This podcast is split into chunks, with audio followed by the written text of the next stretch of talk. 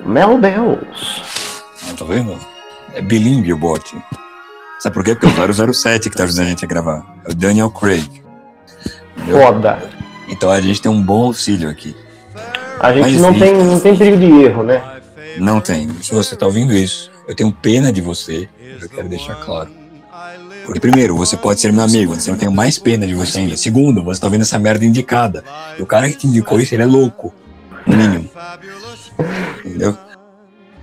E eu trouxe um convidado, porque se fosse pra falar sozinho, eu gravava uma live e eu não sou tão sei esquizofrênico. esquizofrenia, exatamente. Entendeu? Que é o Arthur Morim. É nóis. Amigo meu, historiador, estudante de antropologia. Um homem muito sábio.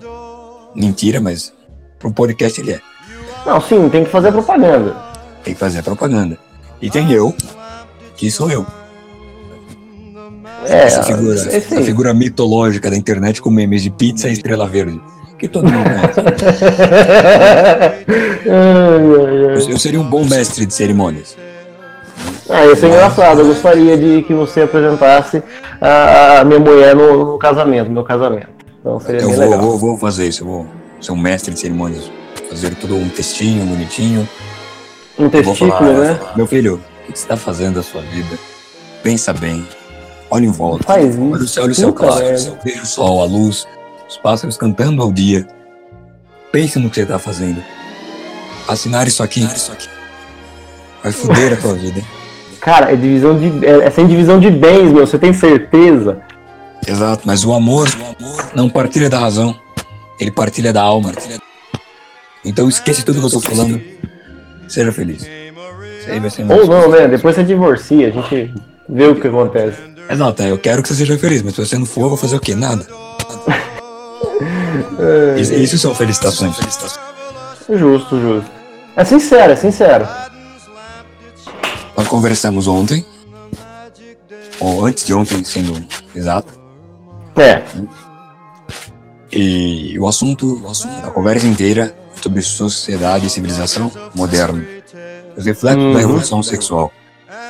Bom, hoje a gente não vai falar disso, ou talvez a gente vá, não sei ainda. Ah, depende de, Mas de muita a questão coisa. é, conversas importantes eu não gravo, eu só gravo as merdas, né? Exato. Porque se eu gravar as conversas importantes, elas vão cair na boca do povo, serem banalizadas e vão deixar de ser importantes. Exatamente. A gente só tá aqui agora pra, pra mostrar só superfície do que a gente fala. Também pra não dar cadeia, porque ninguém quer se prender. Ah, eu também não tô muito afim de, de ir pra prisão também, não. ah, entendeu? Eu sei que eventualmente vai acontecer. Né? Assim, um dia vai ser, vai ser crime ser. Já é, já é crime ter hétero, já? Acho que já, né? Sim, sim, já. já. Depende do ambiente que você frequenta. Universidades. Espaços. É verdade. Suas aventuras com o DCE. Nossa, adoro descer. Sempre brigando, sempre lúcido. Ah, Então, é eu bom, é conheci um amigo, falando sério. Conversei com Ah. o Rodrigo ontem aqui. Ele também brigou com, com o DCE. Tipo, Eu conheci um amigo lúcido que não tinha brigado com o DCE. Se você não brigou com o DCE, você faz parte do, do bando de zumbis do Do, DCE. do DCE. Se você não é Se contra o DCE, você é o contra DCE. Você há de brigar com o DCE. Porque é isso que faz o homem quando confronta a autoridade. Ele se impõe. Ele se impõe. Só Exatamente. prova que pode são ser famoso. autoritários de fato. Justo. Autoritário só aceita a autoridade que ele reconhece. É simples. Exatamente.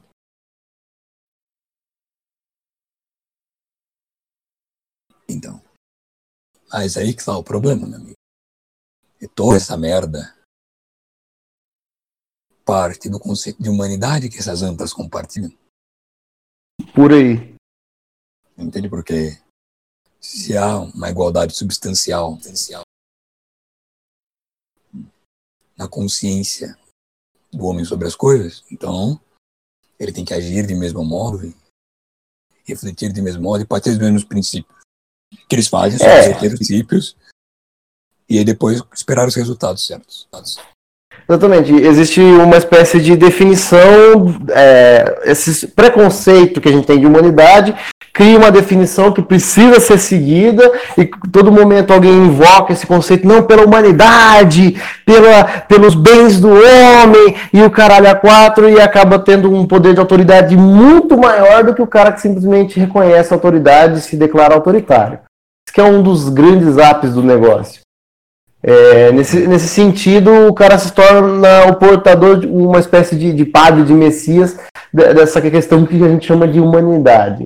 Você não pode criticar, o bagulho é incriticável. Ele tem, é um dogma, é um, é um puro dogma. É o dogma dos antidogmáticos. É, exato. Que na verdade, Irônico, não? você ser contra dogmas é um dogma. Eu sou uhum. contra dogmas.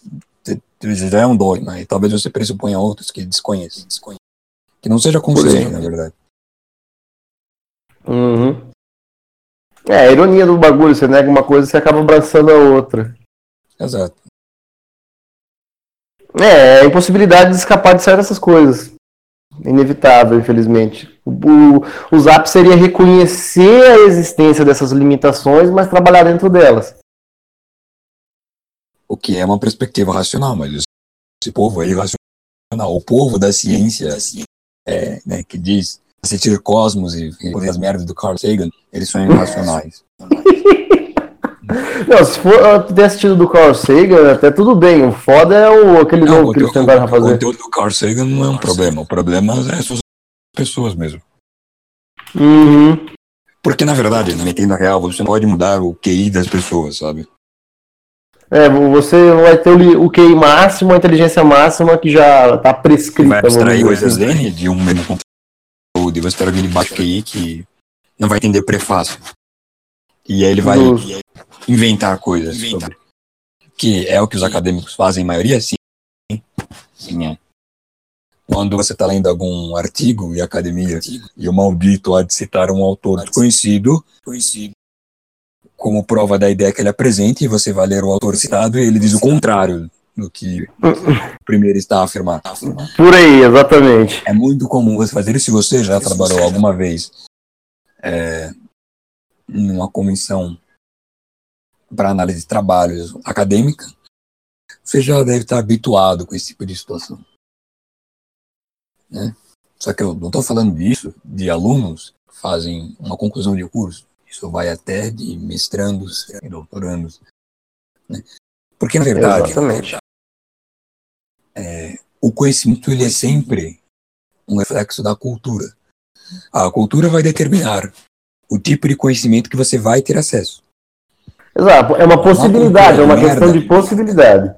Vai determinar um conhecimento de merda a ser distribuído entre a população, por assim dizer. Então, por exemplo, na alta cultura, você tem como referência acadêmica grandes nomes daquelas áreas respectivamente.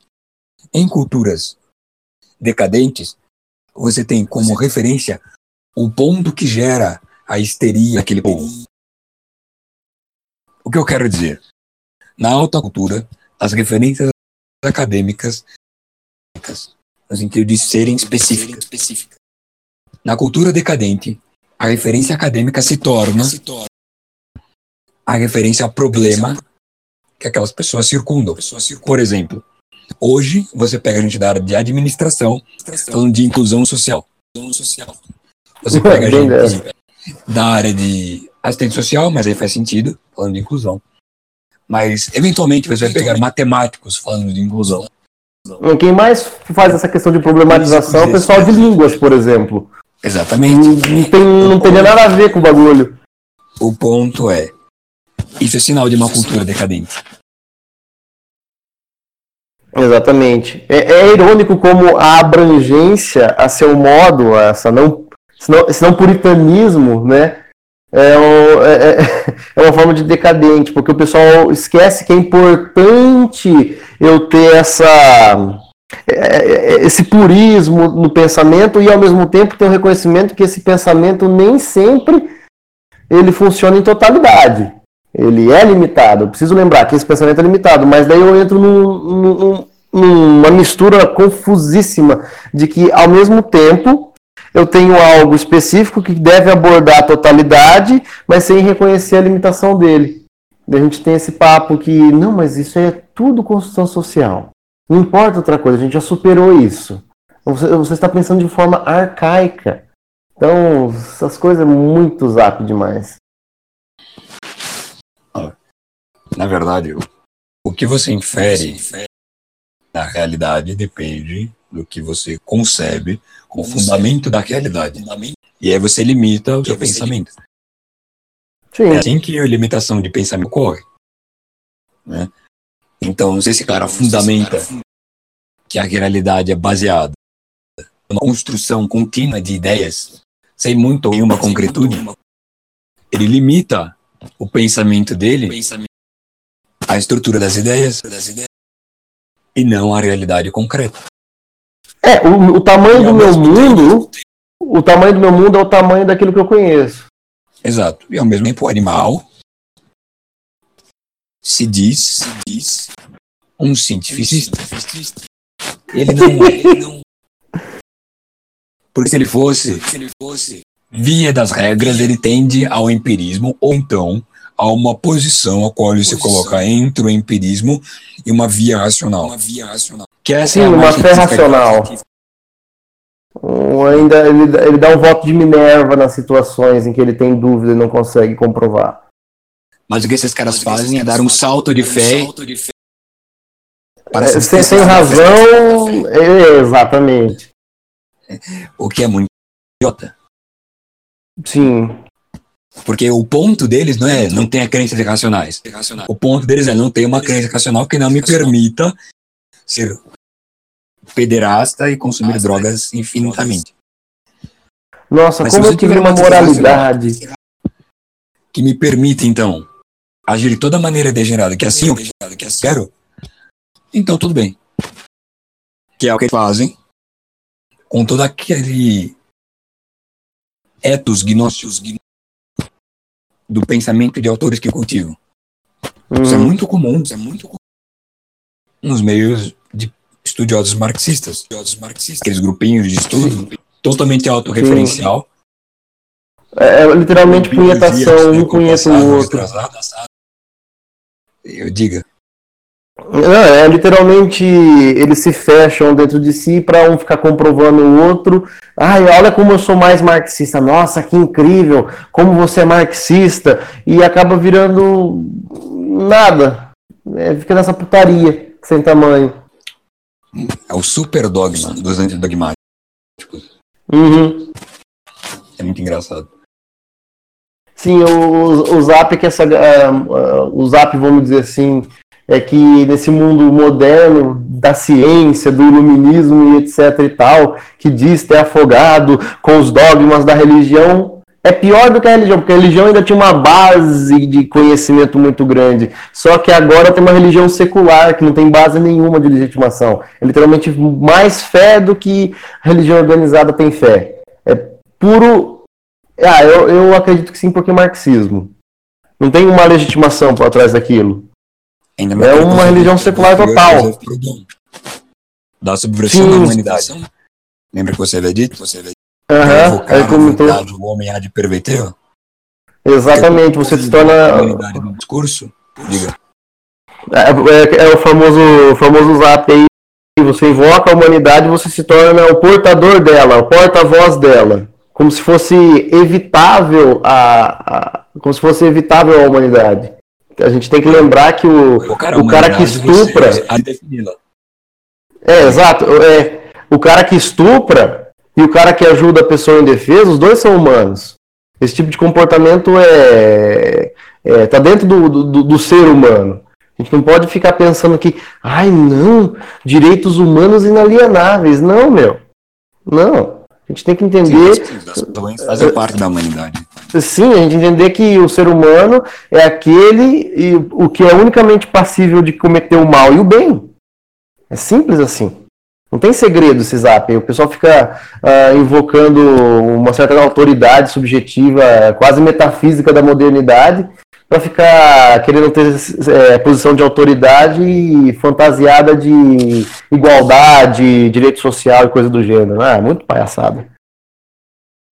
É, mas tem o jogo das palavras, né? Porque como esse povo, como eu havia dito, fundamenta a visão da realidade em meras ideias, sem concretude alguma, eles acham que eles se tornam algo a partir das ideias e não dos atos. Por isso eles falam uma coisa e fazem outra. Eles caem com três É bem- É bem dessa. Como diria um certo autor da Virgínia, paralaxe cognitiva. Elabore mais a paralaxe. Ah, subjetivo. Uma teoria É, que veio da subjetivo. Aham. E ele diz o seguinte: quando o sujeito adota um discurso e uma prática diferente, ele está nesse fenômeno. Por assim Uhum. dizer, a definição é essa. Agora, quais são Uhum. então os reflexos disso? Primeiro que isso é por histeria. Só que dessa vez não é no discurso, é no sujeito. É a histeria do sujeito. Hum, O fenômeno Muito bom, muito é bom. Você faz perguntas das quais tu já tens as respostas. Veja, formalmente é isso. Agora, imagine esse fenômeno É, do discurso introjetado ao sujeito. Ele tem convicções das quais ele já sabe que são falsas. Por isso ele não as segue, obviamente. Mas ele as mantém porque ele vê razão naquilo. É, é o que o zoologista italiano comenta, né? O ser humano ele não é um ser racional, puramente racional, que vê tudo de maneira bem pensada, elaborada, lógica e tudo mais. Ele é um ser que racionaliza as coisas que ele, que ele recebe como estímulo. Puxa vida, eu sei que fazer tal coisa, eu sei que usar crack é mal, mas eu só vou usar essa vez. Pronto, ele racionalizou um comportamento destrutivo que, de certa forma, é total racional. Ele está se É a destruindo, nossa mas ele racionalizou, ele legitimou. É, exatamente, ele racionalizou aquele comportamento. O, o zap da, da questão, vezes, a gente vive somente por impulsos e por vontades momentâneas. E um- uma forma de, vamos dizer, driblar isso, que relativamente a gente pode dizer que é simples, é só parar e observar esse pensamento. Você consegue suportar, uma fome momentânea, você consegue suportar uma vontade de fazer merda momentânea. O segredo é observar o pensamento, que é mu- muitas vezes difícil para uma, uma grande parcela da população, porque ela está domesticada. Voltando de novo ao que a gente falou outro dia. É a domesticação do pensamento humano, a domesticação da mente humana, do corpo humano. E aí gerar a seguinte discussão. O homem não segue o pensamento por pura hipocrisia? Ou ele reconhece a validade e ele pratica o que ele realmente pensa e finge mente o discurso. Ele mente a ação ou ele mente o discurso? Existem os dois tipos. Só que são fenômenos distintos. O sujeito que pensa algo positivo, que ele considera correto, coeso, por assim dizer, e age de maneira diversa, Uhum. Diversa, ele tem um problema com o self, de fato. Uhum. Entendeu? Ele não se vê legítimo ou capaz de praticar a atitude correta. Pratica a atitude mais cômoda, que geralmente não é a atitude correta. Ele é um É, normalmente, é, nesse caso, normalmente pode ser vários fatores, trauma, pressão social, pode ser referente a, a sei lá, mesmo preguiça, um outro sentimento está contrariando esse. Então, tem vários fatores. Agora, no outro ponto, é a pessoa que pensa errado e ela age errado também. A pessoa que é literalmente um animal, ela vive por, por estímulo. Exatamente, mas o, e veja, esse sujeito é um inseguro. Sim. Agora, o outro, na contramão, que é aquele que acredita nas ideias que tem e age de maneira diversa, ele quer ser franco, mas ele é hipócrita. Uhum. Ele não é inseguro.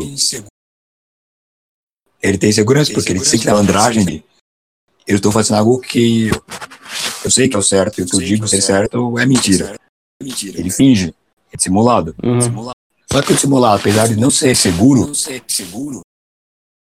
o simulado é inconstante. Porque você Uhum. pode ser constantemente inseguro. E você pode ser Justo. inconstantemente seguro. Esses são os dois casos.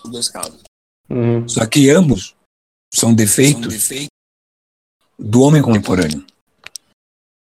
Porque é aí que está o ponto. Esse é o mau caráter. Lembra quando eu te expliquei a definição de caráter? Ah, acho que não foi pra mim, não. Não. Que há de se distinguir o que é bom e o que é ruim. Ah, sim, eu, eu lembro, mas não foi, mas não foi pra mim, não. Foi outra Foi pessoa. pro Brenner, não foi? Foi pro Brenner, não foi? Agora, Enfim, agora não lembro. Mas, importa. tá, vamos. Importa. Continua. Seguinte. Segue, segue o barco.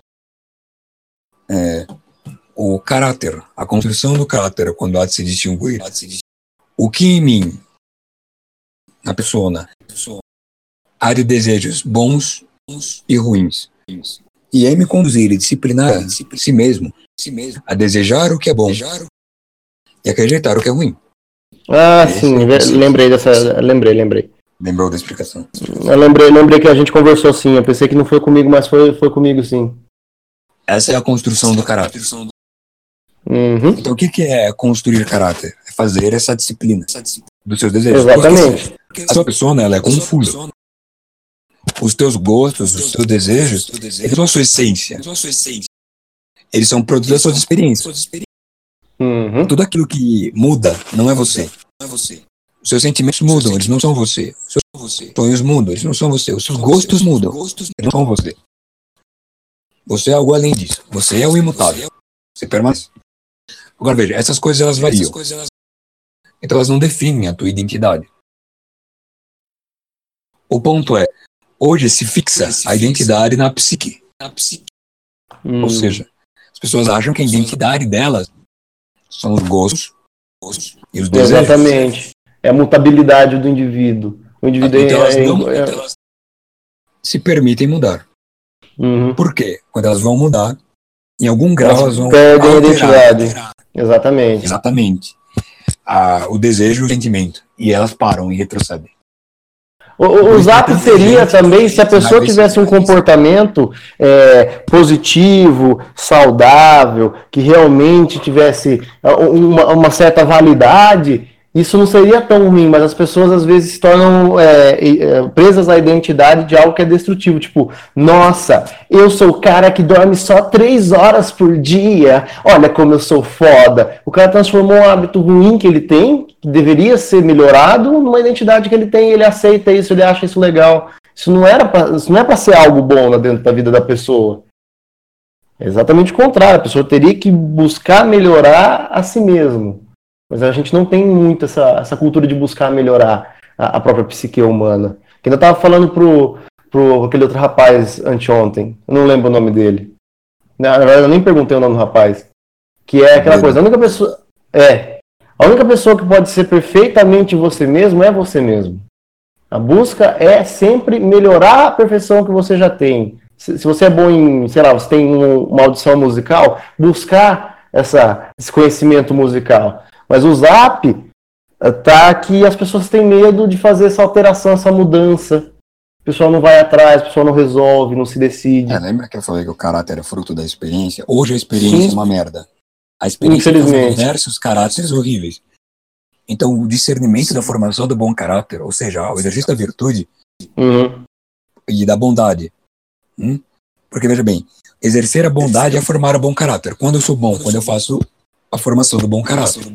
Que é essa distinção Sim. que eu descrevi. É. O Hoje, indivíduo é a ação dele. A prática da bondade, ou seja, praticar a bondade é discernir o caráter, ela é muito necessária. necessária. Porque as experiências são ruins. As experiências formam naturalmente mau caráter. Você tem que parar e pensar sobre aquilo que, tá, que você está se Desejando, envolvendo, sim. se desejando e etc e tal. Porque é aquela história da domesticação do ser humano. A gente não tem mais um, um perigo imaginário, não tem uma necessidade. Pô, eu tenho meu dinheiro, vou ali no mercado eu compro. Não tem que pensar que amanhã eu posso ficar sem comida. Porque tem toda essa domesticação da, da própria sociedade humana. E com essa domesticação, a gente só tem experiências boas que amortecem o caráter humano. Ele vira um caráter fraco. Exato. Então, essa experiência ruim de discernimento é mais que necessária. O ponto é, o homem ainda é o mesmo. É o que a gente havia discutido. Não há estado de natureza diferente do homem para a civilização. O homem é o mesmo. É. Quando você tem preguiça de fazer as coisas, é a sua memória genética, instintivamente falando, preserva energia. Se vier um predador, você corre. Só que essa lógica não tem razão na civilização. E a gente chama isso de preguiça. Mas esse é o sentido. É a tentativa de subverter a própria natureza. O que é irônico que eu preciso usar outra natureza humana, que seria o desejo de buscar uma melhoria ou algo do gênero, para subverter essa outra natureza humana, que é o, a preguiça, a vontade de economizar energia. Isso. Então você não altera a natureza, você altera os estados. Uhum. Você altera a humanidade, mas não a natureza humana.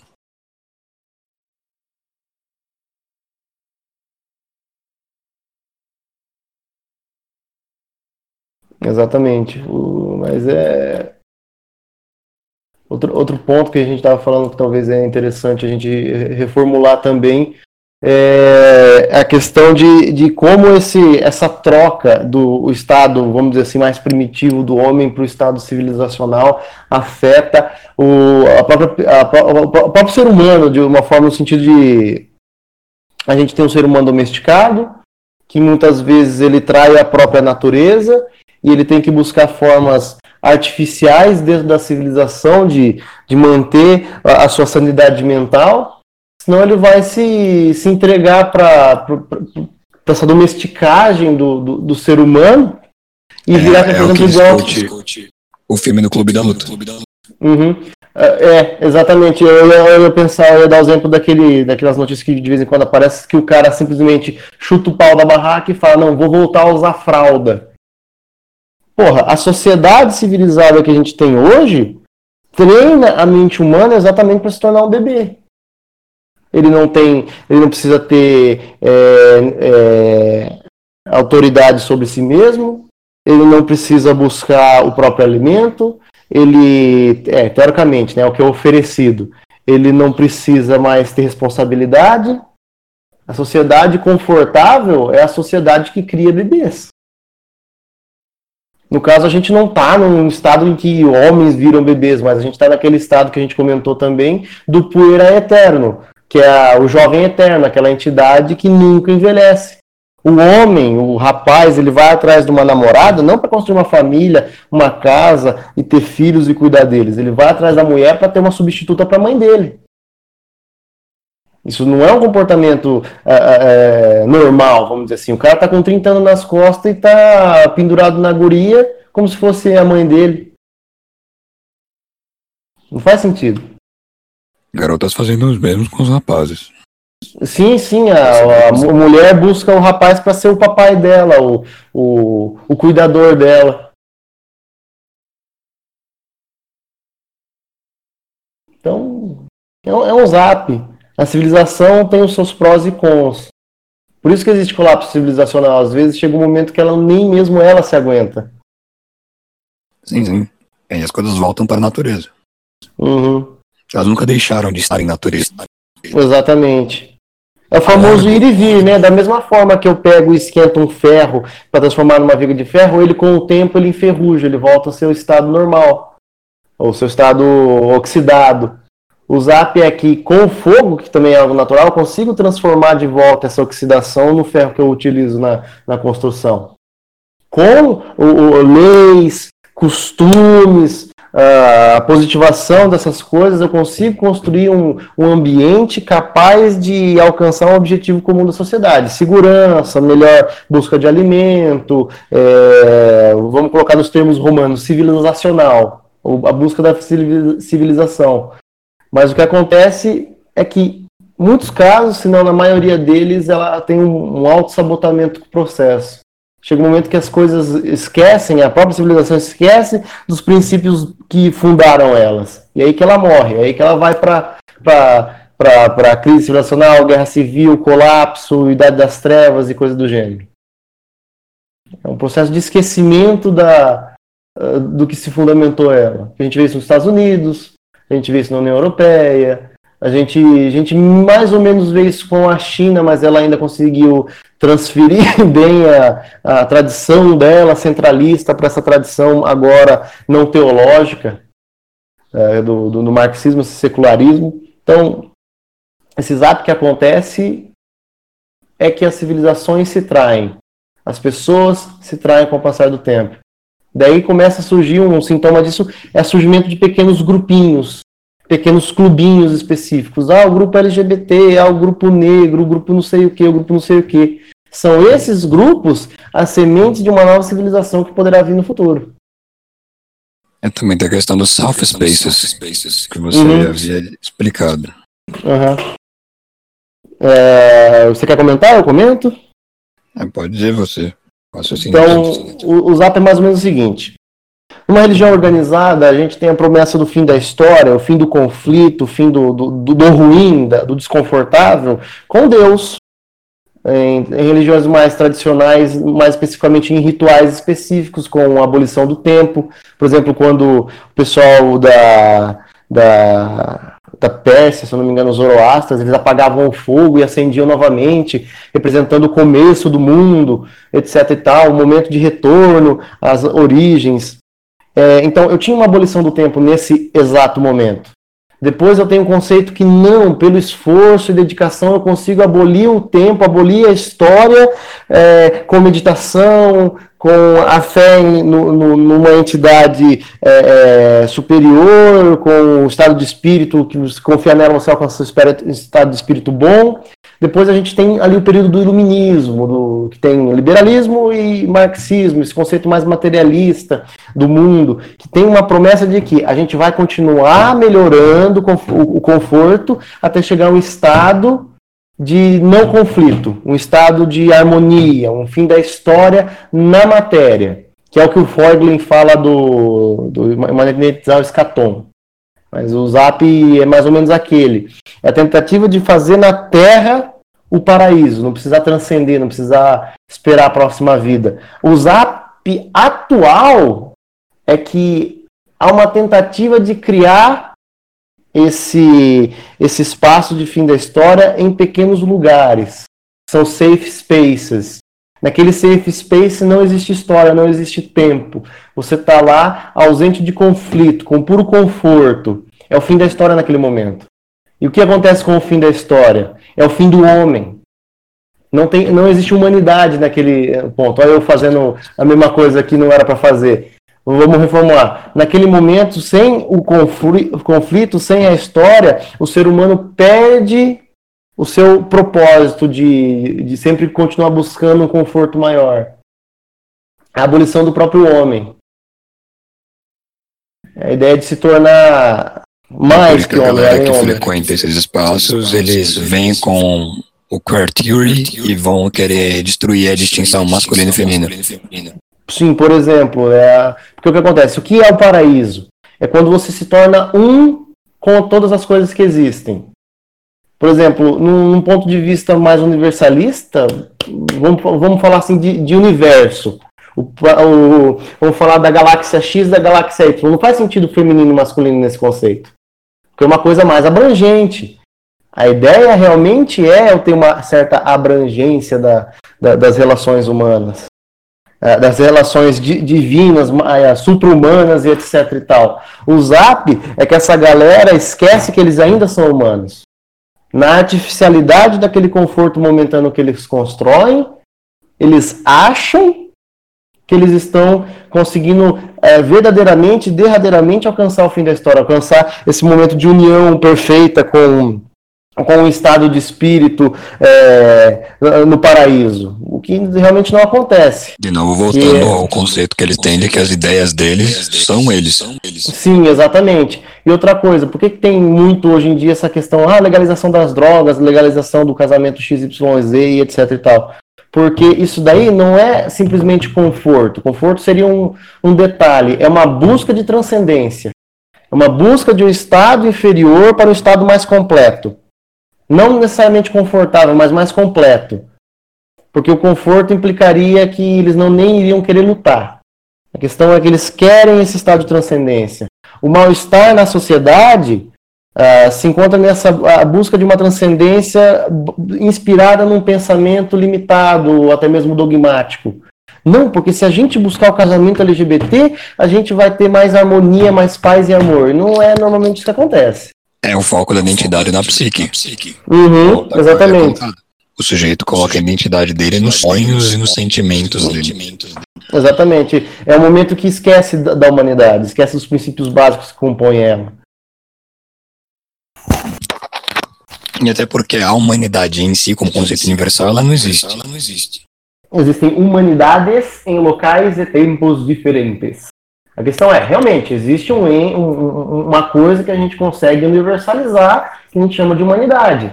Mas a humanidade é algo tão amplo e ao mesmo tempo tão específico que simplesmente dizer humanidade não é tão, tão frutífero.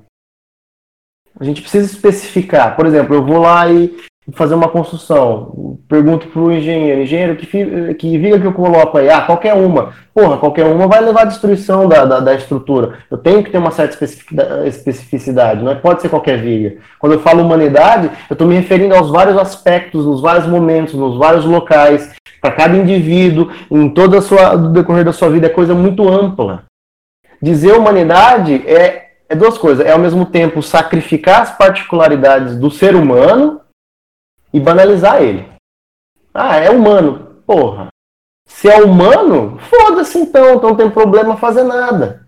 O ser humano acredita que ele está numa situação confortável, uma situação privilegiada, que ele é a criação é, especial de Deus, que ele é o queridinho, ele não é. A humanidade não tem um, um, um estrelato no, no universo. A única coisa diferente que ela tem é que ela consegue se entender no espaço-tempo. E mal ainda em muitos, em muitos momentos. Intuições puras. Uhum. Sim, sim. Ah, de fato. Mas é, é, de novo a questão do, do Proudhon. Uhum. Quando ele, ele alinha o homem com, a, com o discurso, quando o homem vem e, e alinha a si mesmo com a democracia, por exemplo. Uhum. Você mesmo deu esse exemplo. Uhum. Que temos que defender a democracia em nome da humanidade. Mas quem disse que a humanidade é democrática? Porra, não é, velho? E eles fazem esses discursos de merda. Temos que defender a igualdade em nome da humanidade. Não, que a humanidade é sinônimo. É o falso sim, sinônimo. Sim. Tipo, a, a, na humanidade existe essa, essa, esse verme democrático, essa, essa minhoquinha democrática. Mas também na humanidade existe o, o verme totalitário, o verme do, do fanatismo, da, da loucura. Uh, exemplo de loucura de, de, pessoa mais louca da história é o Ungern, lá, o cara da Mongólia. Um bicho totalmente insano, velho. Fazia, ele fazia chá de gente, tomava, velho. Ele é humano. Ele não é menos humano. Ele só é louco daquele jeito porque ele, primeiro de tudo, é humano. Esse é o zap do bagulho. A capacidade de despirocar ou de ser a ordem encarnada é o, é o estado humano. É, o Estado humano. E, e, o zap também dessa questão de, demo, de democracia é o seguinte: foi combinado que democracia é mais interessante porque isso, aquilo e aquilo. Hoje em dia a gente viu que a própria democracia se trai constantemente e dizer isso não é, ai, você é malvado, não é, é uma questão de, de observar, olha gente, democracia tem os seus prós e os seus contras. Qual o problema de, de, de criticar ela? Pessoalmente, eu prefiro viver é, numa comunidade pequena, com pouca gente, numa uma sociedade, vamos dizer assim, não tão, tão materialista, assim, sem essa perda de consumismo e tal. Para mim seria o ideal, mas não é algo que eu, que eu possa controlar. Então a gente tem que lidar com as coisas que a gente tem. Agora o pessoal acredita que crítica à democracia a priori é algo ruim e inevitável. Que nem aquela galera é, New Left que fala de fascismo como se fosse um pecado inicial. Não bate, não faz sentido. Os negros estudam fascismo com, com, baseado em viadagem, meu. Em vez de ir lá ler, sei lá, o Hitler, o Mussolini, o, o Gentili, coisa do gênero, eles vão ler Foucault. Porra, Mesma coisa que você for, sei lá, estudar budismo eh, em, por, por viés cristão. Você não vai alcançar o bagulho que você precisa, você precisa pegar na fonte, pô. Você vai falar, não, tal coisa é mal a priori. Ah, vai tomar no cu, porra. Ah, fiquei puto. Foi mal, Vini. Puto ou não, tá certo. Tá certo. Você tem que estudar as coisas pela fonte primária. Uhum. Senão, o seu viés já é ideológico a priori. Irônico, não? Sim, sim, você já está partindo para estudar algo a partir de uma fonte enviesada. Ou seja, você já não quer estudar aquilo. Você quer que aquilo é, seja destruído. É, é a famosa masturbação ideológica. A pessoa fica. Ela é marxista, ela estuda somente por vieses marxistas, ela analisa tudo por viés marxista e nada foge do marxismo. Então, tá. É a vontade do homem de ordenar o mundo que é caótico. Sim, Ao invés de aceitar que existe o cosmos que ordena as coisas, uhum. de fato, mas ela se relaciona de maneira que para nós é caótica. Exatamente. Vamos dizer assim, o universo ele possui um sentido que a gente consegue acessar ao racionalizar os fenômenos que são diante de nós. Então, é, é aquela relação. Não é o universo que é racional, é o ser humano que racionaliza o universo. Sim, sim. A razão é uma limitação humana. É justamente pela razão ser uma limitação humana que isso permite a religião sempre contrapostar a ciência em discussões ao longo da história. A grande discussão ao longo da história é se a razão é limitada, a gente não pode confiar 100% nos frutos dela. É, é aquele, aquele, aquele meme do Mickey falando pro Donald, todos, todo conhecimento que você tem, que nós temos, é baseado em coisas que não podemos provar. Você vai viver ou vai morrer como um cachorro. Adoro esse meme, muito bom. Sim, sim. Porque é o famoso zap. O que é verdade?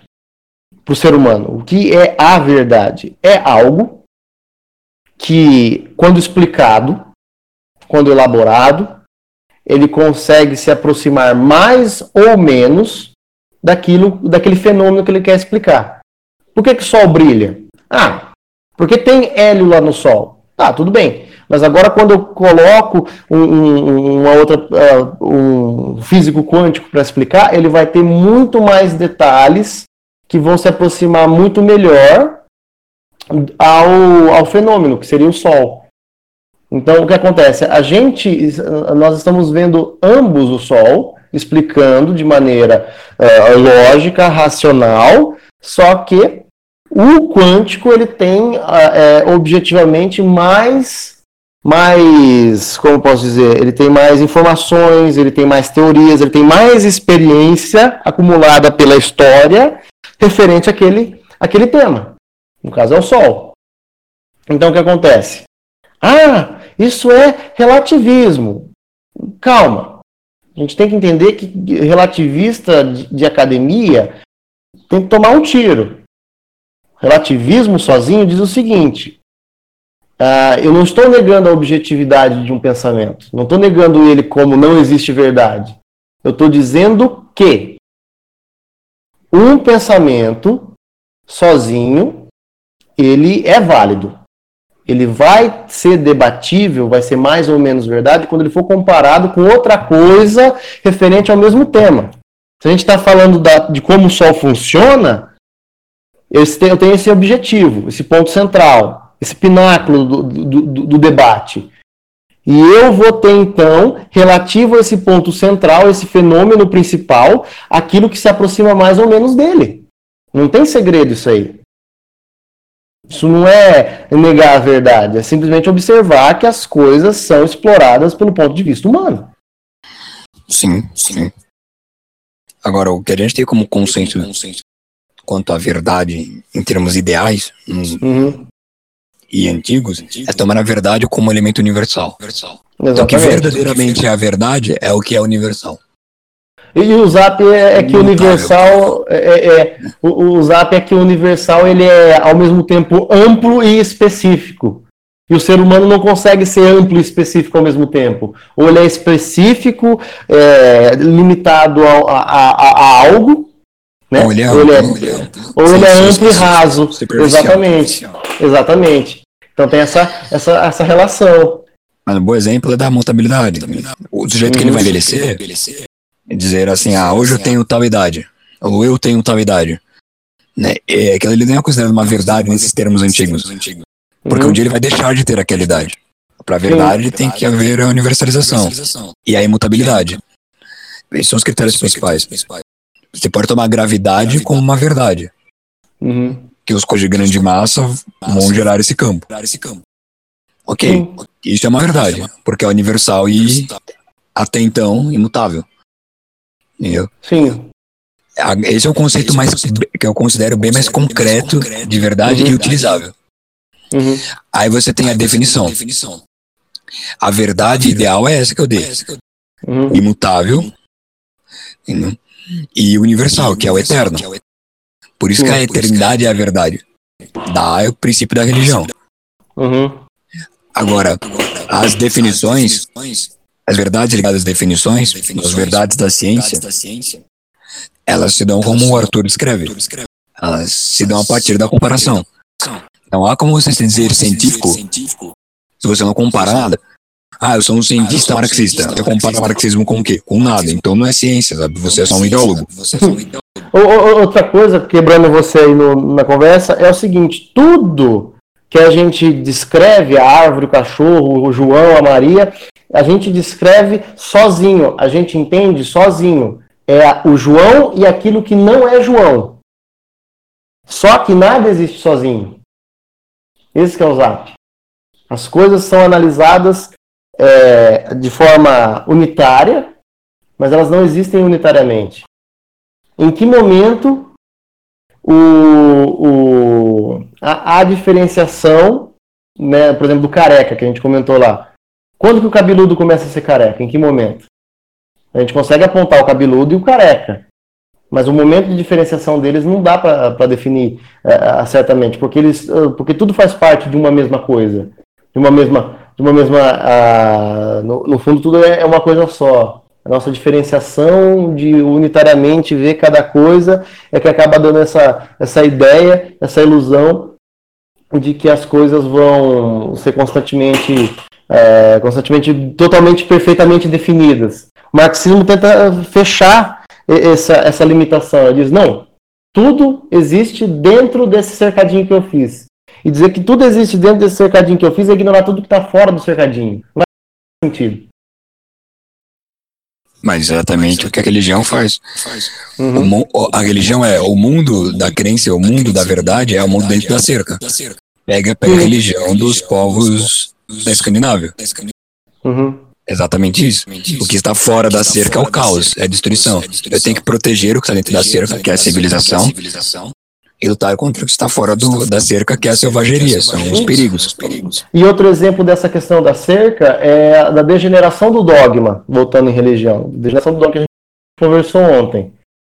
Eu que teve uma surgiu uma religião, teve a definição do que é aquela religião. Beleza, fechou a cerquinha.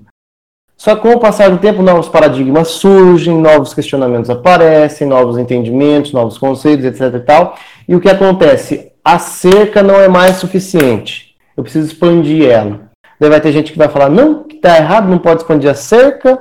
Vai ter gente que vai ter que começar a construir mais cerca para uma outra parte e vai começar a ter a degeneração. Exemplo, o cristianismo. Surge o cristianismo, daí eles, eles se organizam com, os- com as reuniões dos bispos, daí tem o arianismo, é, é, é, é verdade não é verdade. Depois tem os nestorianos, é não é verdade. É, mais tarde, os ortodoxos os- e os católicos uh, de Roma. Quem é, quem é mais, quem é menos. Depois os protestantes e as divisões dentro do protestantismo. E vai fragmentando. Outro exemplo de que acontece nisso é o marxismo. Tem o marxismo é, científico, tem o marxismo leninista, tem o marxismo maoísta, tem o, tem o New Left, tem o tem Gramsci, tem os fabianos e assim sucessivamente. Há uma degeneração do dogma, porque o dogma prescreve que tudo que existe só existe dentro dele próprio. A realidade se altera, o dogma permanece o mesmo, insustentável para permanecer Sim. quanto ideia. Como que eu consigo ter um. É meio que quase inevitável eu ter um dogma, mas como que eu tenho um dogma saudável? É um dogma que, por exemplo, os gregos, pensando na religião grega, que é uma religião. É, é. Exatamente. Putz, eu descobri uma terra nova. Antes eu pensava que era o caos, mas eu descobri que aqui não é o caos, não é o fora da cerca. Eu descobri que a minha cerca vai mais longe ainda. É, então eu acabo tendo a capacidade de expandir o meu entendimento, expandir as minhas fronteiras, dependendo de novos fenômenos, mas não simplesmente isso. Eu tenho que agora reconhecer esses novos fenômenos, tentar racionalizar eles com novos conceitos e elaborá-los, etc. e tal. Para os gregos, os hinduístas, eh, cultuando Shiva e etc e tal, não eram hereges. Eram sábios também, assim, o, o, o, os gimnofisitas lá, que são aquela, aquele pessoal que vivia pelado na selva, eles eram sábios, eles tinham informações. O próprio Aristóteles pediu para Alexandre trazer um para a Grécia para conversar com, ele, com, com um desses peladão. Então, eu não neguei o outro, eu aprendi com ele, eu reconheci ele como outro, eu respeitei ele como outro. Eu não estou me entregando ao outro, querendo ser igual a ele, mas eu estou reconhecendo que o outro existe. Exato. É, na verdade, você mata o outro, tanto quando você quer que ele seja igual a você, uhum. ou quando você quer ser igual a ele. Exatamente. E essa é a contradição do, do discurso progressista.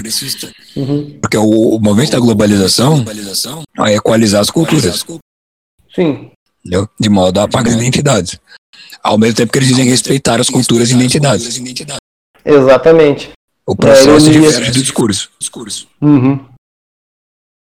Que, que irônico, né, bicho?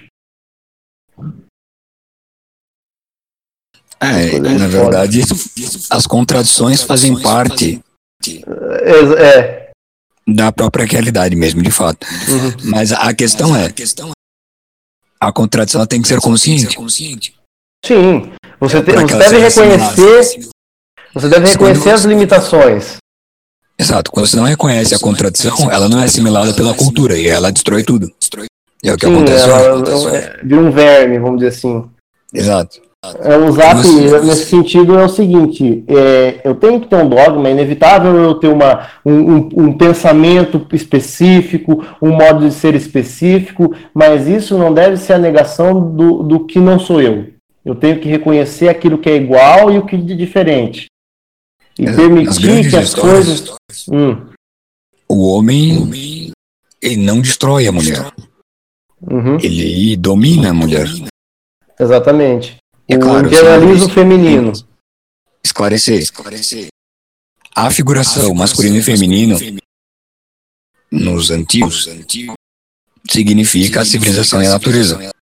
Sim, O homem é a civilização e a mulher é a natureza.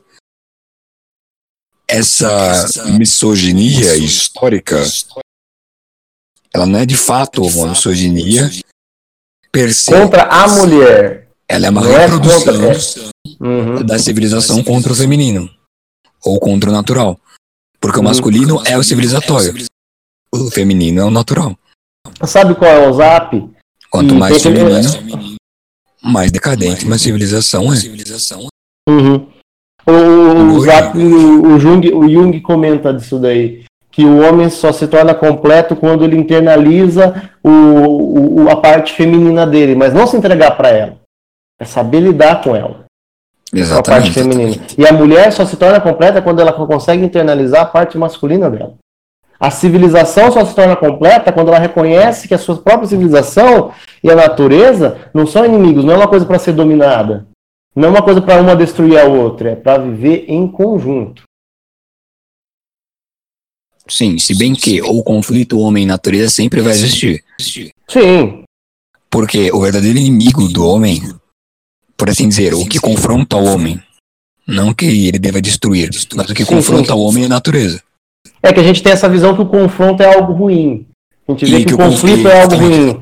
Mas não é, a gente tem que entender que é a constante agonia, a agonia do mundo. O mundo é um constante parto, a história é constante conflito, mas isso não é para ser visto de forma ruim. É, Essa, essa agonia é o que faz as coisas pulsarem. O seu coração está nesse exato momento em agonia pulsando sangue, porque ele está nesse movimento. Querer alcançar a plenitude, esse conforto é legal, é a motivação de muitas civilizações, muitos povos e de todo mundo a seu- a certo ponto, mas a gente tem que entender que é, o conflito, o desconforto não é necessariamente ruim. Da mesma forma que o conforto não é algo necessariamente bom. É só você ver. Hoje em dia a gente vive 80 anos, mas que vida de merda a gente não leva. Vive doente, Sim, é. vive sem eh, eh, disposição para fazer as coisas, vive arrependido. Ah, é, o que Kierkegaard comenta, né, do existencialismo ali dele, que ele comenta assim que, ah, você, se você fazer tal coisa, você vai se arrepender. Ah, caso ou não caso? Se você casa, você se arrepende de ter casado. Se você não casa, você se arrepende de não ter casado. O zap, eu diria, é reconhecer que a sua escolha tem consequências, que se você não tivesse casado, é, teria tido as consequências dela, você tem que aceitar esse conflito e seguir adiante. Você não pode ficar batendo cabeça com o que aconteceu no passado. Se você fazer isso, você não vai viver nunca. Então tem que ter um, uma racionalização das nossas escolhas, do nosso dia a dia e tudo mais, mas também reconhecer que não conseguimos lidar perfeitamente com tudo. A gente tem a capacidade de lidar de forma humana com todas as coisas que vêm até nós. Mas a gente não tem controle total sobre elas. A gente tem que saber ter esse, essa, essa, saber lidar com elas. Exato. O homem vive entre o tédio e a angústia. Uhum. Essa é a condição dele. Tanto o extremo tédio quanto a extrema angústia causam a depressão no homem. Uhum. Entende? Então, está trancado no quarto, é depressivo, está no campo de trabalho forçado, é depressivo. Exatamente. O então, homem é o equilíbrio entre tédio e angústia. Essa é a, a vontade. É isso que faz o homem prosseguir. Sim. E tem Tanto que, tédio e angústia extrema degeneram o homem. Exatamente. É, é que nem aquele exemplo do, do, do, pecado. A gula, aquele cara que come de tudo toda hora. O que acontece? Ele está satisfazendo algo que ele tem naturalmente, que é a vontade de comer. É algo que vem para o ser vivo. É, geneticamente você come o máximo possível quando pode, porque em natureza você não sabe quando você vai ter comida de novo. Exato. Em civilização isso não faz sentido. Mas o zap, o que eu diria, uh, isso seria o tipo detalhe. O que eu quero dizer é o seguinte: uh, seguir esse, essa sua necessidade biológica está sendo perfeitamente cumprida. Você está satisfazendo. Mas de tanto satisfazer essa vontade, você está deixando de lado outras. O cara, o cara que é muito gordo, ele não tem é, disposição para fazer as coisas, ele não tem energia, ele não tem ânimo, ele não tem saúde, vive peidando o dia inteiro. Então, o que acontece? Ele, por satisfazer uma parte da vida dele, acabou destruindo outras partes da vida dele. Da mesma forma que negar um tratamento médico, você está doente, você sabe que você está doente, mas você não corre atrás desse tratamento médico para melhorar a sua condição, você está negando ele, e isso também vai destruir outras partes da sua vida.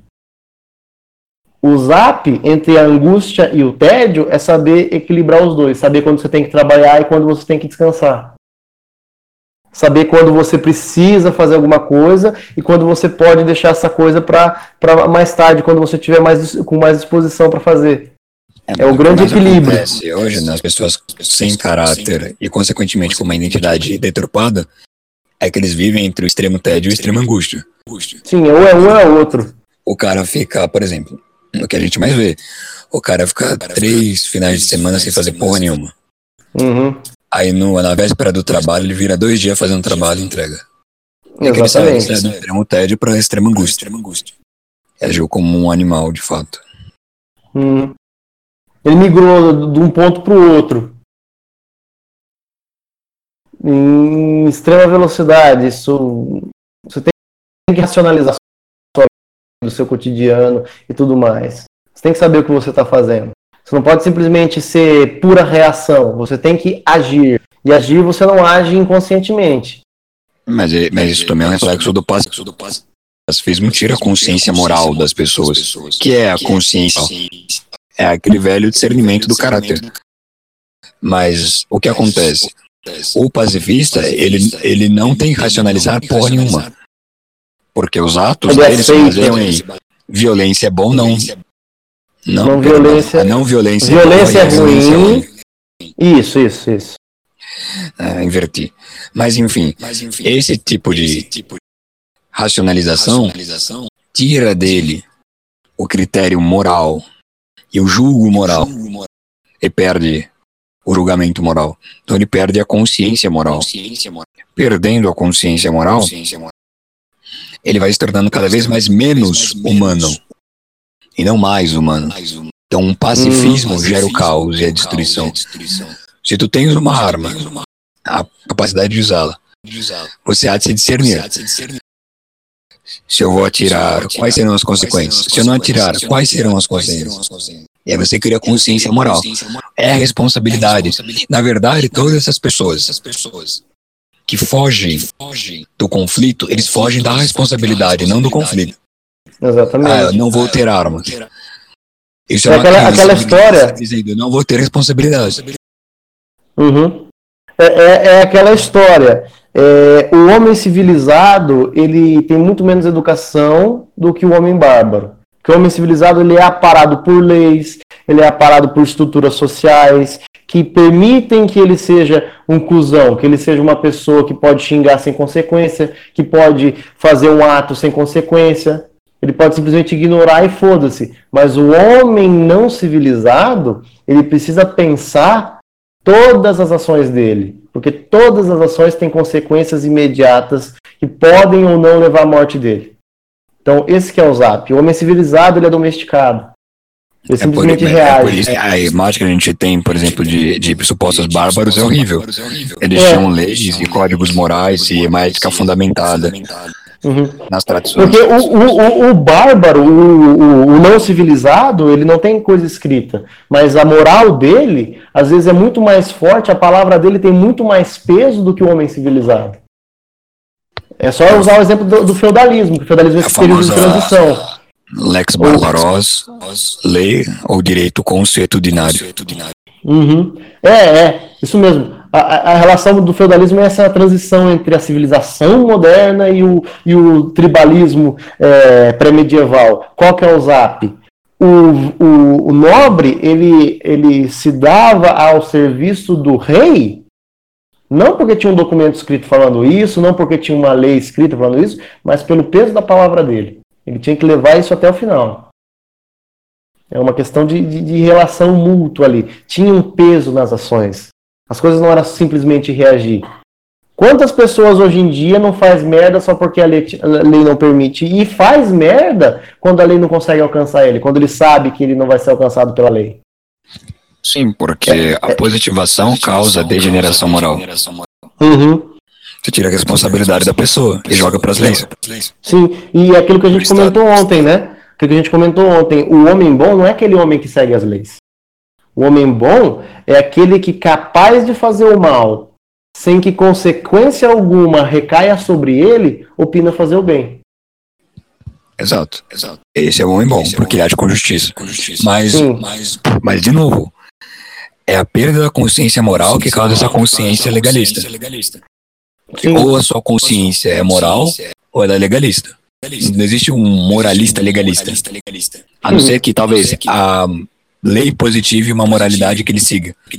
Mas aí ele deixa de seguir a moral para seguir as leis, porque as leis tornaram a moral. A verdadeira consciência moral está no discernimento prático. A moralidade é algo que você tem que constantemente carregar. É algo que você tem que sempre lembrar quando você fazer alguma coisa. A lei, ela é estruturada por toda a sociedade. Então você não sente o peso dela. Sim, da moral você sente. Exatamente. É por isso que Moral a é algo coisa que pessoal. tem uma sociedade legalista e não teísta, Sim. que é a que a gente viveu. Na verdade, o nosso teísmo é um teísmo material muito super- superficialzão. Sim, sim, eu falei não teísta no sentido religioso, mas sim, nós Ah. somos religiosos. Nós temos o culto ao materialismo. Uhum. E o positivismo é a via que o sustenta. Que as pessoas batem no materialismo achando que ele subsiste por si só. O positivismo ele é totalmente um floreio dos terrenos do positivismo, Sim. fazendo uma imagem mental. A gente, a gente normalmente critica ah, iluminismo, essas coisas, é, como se fosse perfeitamente ruim. Eu diria que essas, esse ruim nos estados, no estado que a gente vive hoje não existiria se a gente visse essas questões de uma forma mais sincera, de uma forma mais é, funcionalista. Na verdade, o que há de mal no iluminismo é o espírito russoniano. Ah, é você tinha comentado, você tinha comentado. É, porque, veja, é, anteriormente se compreendia que em natureza o homem era bárbaro hum, e a civilização lhe trazia ordem. Sim, Então o homem não era bom em natureza. Ele era um merda. E a sociedade lhe ordenava com as porcarias que ele poderia fazer. Isso é a ordem. Sim. Talvez, talvez a gente poderia dizer que nesse, nesse estado anterior ao espírito russoniano, o bárbaro não era visto como nem bom nem mal? Porque para todas as civilizações, o bárbaro é simplesmente o, o cara de fora. O grego via o romano como bárbaro, da mesma forma que o romano via o grego como bárbaro. Da mesma forma que o celta via os dois como bárbaros. Porque qual, qual, qual seria a relação aqui? É, Para esses povos, o mundo em que ele vive já basta. Isso é muito importante. O mundo já basta. O mundo já é suficiente. Ele não precisa eh, de, de mais nada. O mundo já serve, já é completo. Exatamente. Após o surgimento do espírito russoniano, há essa inversão. O homem é bom em natureza e a sociedade é mau. Então existe essa ideia de que seguir seus instintos e seus sentimentos é bom, independente das consequências. É o hedonismo. O hedonismo é filho de Rousseau. Por isso que Marquês de Sade há de escrever contra o Rousseau, fazendo uma zoeira com ele. É trolando. que escreve é pra zoar o Rousseau. Mas os caras leem depois não entendem nada. Bate punheta, bate punheta. Sim, sim, sim.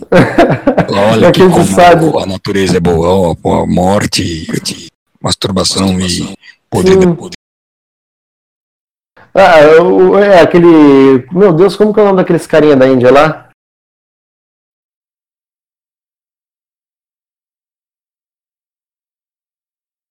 É...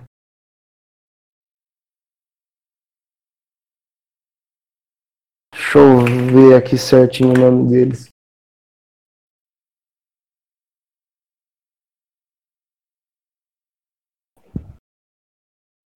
São os sados, ô Vini? Aqueles caras peladão? São, né? Eu acho que sim, mas eu não tenho certeza. É que sado quer dizer homem, homem, homem santo, né? Tipo, homem sagrado. Mas tem um específico aqueles que cultuam Shiva, que é o mais atual. Eles literalmente levaram essa visão da natureza ao extremo. Porque eles vivem pelado, mijam em qualquer lugar, cagam em qualquer lugar, eles estão pouco se fudendo, para eles carne de frango, carne de gente não tem diferença. Eles literalmente levam essa, essa, essa questão a sério. Eles literalmente levam esse aspecto da natureza em totalidade do jeito que teoricamente seria o efeito russoniano na, na, na, na nossa sociedade. Que coisa, hein? Sim, Sim. para eles o, o homem está com a natureza. Não, não é a natureza que torna o homem bom. O homem é bom e a natureza é algo que ele tem que preservar. É um tanto diferente. Eles não, eles não fizeram a divisão e colocaram esse é bom, esse é mau. Eles falaram, é a mesma coisa. Sim. O problema Eles simplesmente é abraçaram. É, abraçaram. É, o erro está em definir isso daí, eu acho. Eu creio que o erro está em você falar, não, civilização é bom. Não, é, é, estado de natureza é ruim. Que a gente estava comentando que não é para ter diferença essas coisas. Não existe. Exatamente. Não tem diferença. O bagulho é inevitável, velho. Civilização é a natureza humana. Sim, ordenada. E a declínio da civilização Sim. também é natural. É, é uma das fases do eterno retorno. Exato. Não existe essa distinção. Porque a gente tem o medo, a gente tem o medo do, da morte, vamos dizer assim. Morte civilizacional, etc. Eu lembro um dia que eu estava num grupo, daí eu comentei qualquer coisa. Não, seria interessante para o mundo ver o, esse colapso do civilizacional ocidental. Daí o cara perguntou para mim se eu era cristão ou não. Eu comentei que eu não era, ele ficou puto, xingou eu e que tirou eu do grupo. Porque para ele, o colapso civilizacional seria o colapso do cristianismo. Sim, sim, sim. Ele tem medo do fim. Não faz sentido ter medo do fim. Faz mesmo. Bom, então acho que eu vou terminar aqui. Ele já tá muita coisa. Muita... A gente falou bastante asneiras, né? Quem quiser brigar com a gente, venham até nós. A gente vai rir de você e É, talvez a gente interage. No máximo você vira meme. Que é o que eu faço É. com tudo. Com tudo. Justo.